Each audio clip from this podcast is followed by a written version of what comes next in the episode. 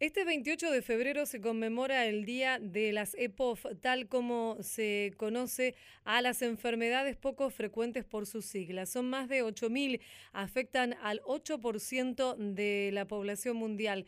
Vamos a conversar aquí en Radio Nacional con Inés Castellano. Ella es eh, presidente de la Federación Argentina de Enfermedades Poco Frecuentes y ya la estamos saludando. Hola Inés, muchas gracias por atendernos. Al contrario, gracias a ustedes por llamar. Buenos días. ¿Qué son, Inés, las enfermedades poco frecuentes? Una enfermedad se denomina poco frecuente en relación a la baja frecuencia de su aparición. Eh, hablamos de enfermedades que se dan en menos de uno cada dos mil habitantes eh, o con una frecuencia menor todavía. Hay enfermedades uno cada millón de habitantes, cada dos millones de habitantes.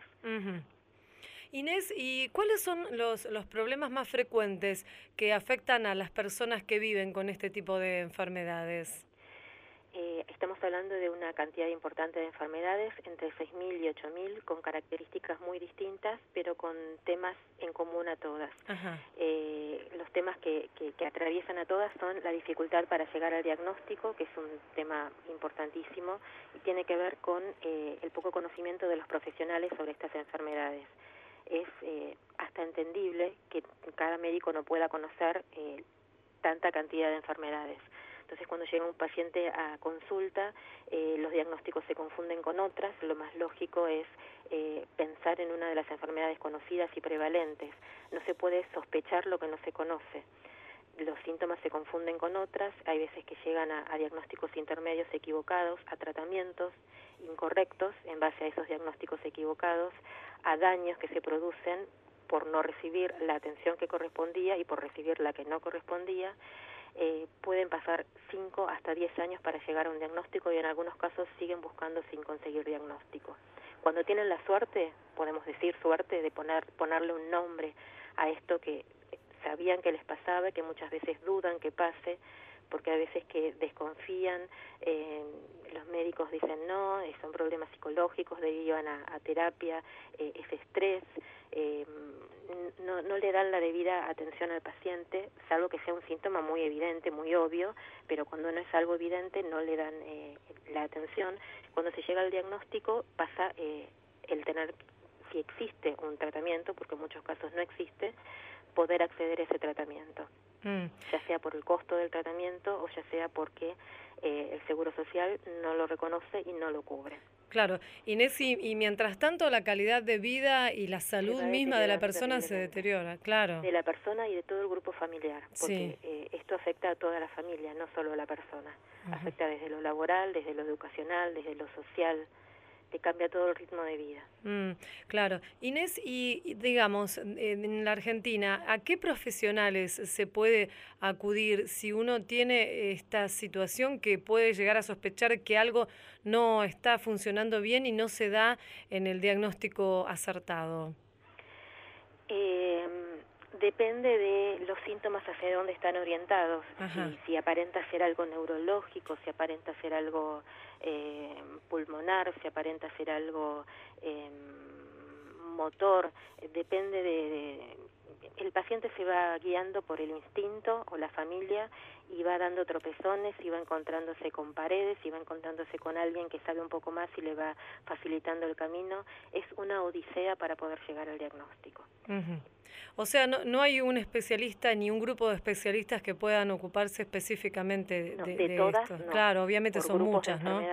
puede haber algunos que lo, lo, ideal es, estamos por eso también trabajando desde la federación, en poder armar una base de recursos, eh, un mapa de recursos, poder identificar a especialistas por, por, por, por enfermedades, por grupos de enfermedades eh, que sean referentes en el tema, que se arme una, una, un, mapa de estos recursos que pueda ser eh, em, consultado por pacientes, por otros profesionales que ante una sospecha puedan derivar, que puedan consultar a este, este referente en base a estos síntomas que encuentran y que no pueden darle un nombre, eh, que puedan derivarlo directamente para el tratamiento, que esta base de, de, de datos también sirva para las, las obras sociales y las prepagas para eh, derivar a los pacientes a aquellos médicos que saben y que no se limiten a su cartilla de, de, de médicos eh, haciendo en una forma un tanto tosuda hacer, eh, atender a los, a los pacientes con médicos que no, que no saben, que, la, que se le escapa de las manos eh, la situación del paciente y le están haciendo perder tiempo y también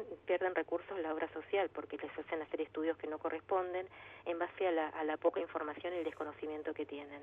Y en el medio está la salud y la calidad de vida del paciente. Hay una ley nacional de enfermedades poco frecuentes. Exacto, contamos mm. desde el año 2011 con la Ley de Enfermedades Poco Frecuentes, la 26689, que está reglamentada en el año 2015. Eh, la reglamentación es bastante pobre, hay muchos artículos sin reglamentar, pero ambos, la ley y la reglamentación, hablan de la creación del Programa Nacional de Enfermedades Poco Frecuentes, que está en funcionamiento, podemos decir, pero no cumple con las expectativas, con las necesidades eh, de los pacientes. Está mucho más eh, virado hacia lo eh, genético y, no, no le pone tanto énfasis a, lo poco frecuente. Mm. Ambos, la ley y la, y la reglamentación también, hablan de la creación de un registro de enfermedades poco frecuentes y de un registro de pacientes afectados. Esto es fundamental. Porque no nos manejamos con datos nacionales, nos manejamos con datos internacionales y tenemos que saber cuál es la prevalencia de estas enfermedades en nuestro país.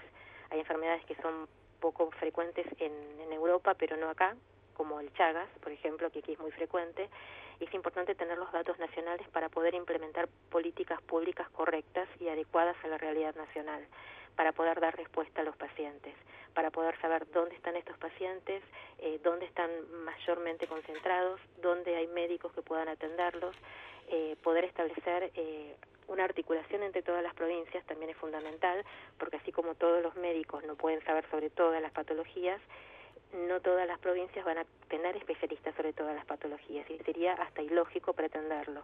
Mm. Pero sabiendo dónde hay referentes, eh, lo, lo, lo, lo, bueno, lo lógico, lo, lo idóneo es derivar al paciente hacia esa, hacia esa provincia. De esa manera se optimizan los recursos eh, de la provincia y los recursos económicos también y los recursos humanos y, y de salud existentes. Inés, eh, los, los pacientes, las personas que estén atravesando alguna de estas enfermedades y sus familias o que tengan sospechas de eh, tener una EPOF, ¿pueden comunicarse eh, con ustedes allí en, en, la federación? ¿Tienen algún sistema, alguna forma de, de asistencia? Eh, los derivamos, si tenemos eh, nuestros miembros, los miembros de la federación son organizaciones, asociaciones, fundaciones y grupos de pacientes o familiares con enfermedades poco frecuentes. Si la consulta está contemplada en alguno de nuestros miembros, se los deriva directamente eh, porque ellos son los que, los que tienen la experiencia, el conocimiento sobre esa patología, sobre la realidad y pueden ayudar eh, al paciente en forma más certera. Si no se busca la, la, información, no contamos con profesionales, no somos eh, una organización que dé asistencia médica, eh, pero se trabaja en, en, la orientación y en la derivación y se trabaja en lo que es incidencia en políticas públicas, tratar de trabajar sobre los derechos de, de, los pacientes, de todo el colectivo, de los pacientes y de sus familias. Claro, si los buscan entonces a los oyentes de, de, Radio Nacional que puedan estar escuchando, en la web está la página de la Federación Argentina de Enfermedades Poco Frecuentes y allí los orientarán tal vez hacia alguna de, de las necesidades que, que tengan estas personas, ¿cierto? Tal cual. De que te comento sobre la acción que vamos a llevar adelante hoy. Sí, cómo no. Eh, ya por segundo año consecutivo vamos a acompañar el arrío de la bandera eh, en Plaza de Mayo.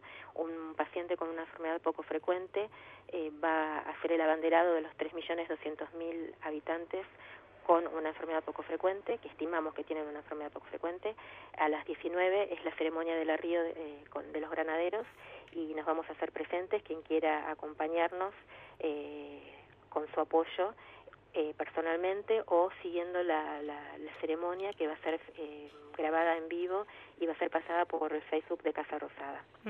También se van a iluminar algunos monumentos, ¿cierto? Sí, dos monumentos, el de los españoles y el de la flor que está junto a la Facultad de Derecho en el color violeta, que es el de nuestro logo. Queremos agradecerle a Inés Castellano, presidenta de la Federación Argentina de Enfermedades Poco Frecuentes, por esta entrevista con Radio Nacional. Le mandamos un saludo. Hasta luego. El, el agradecimiento es mío. Un beso. Adiós.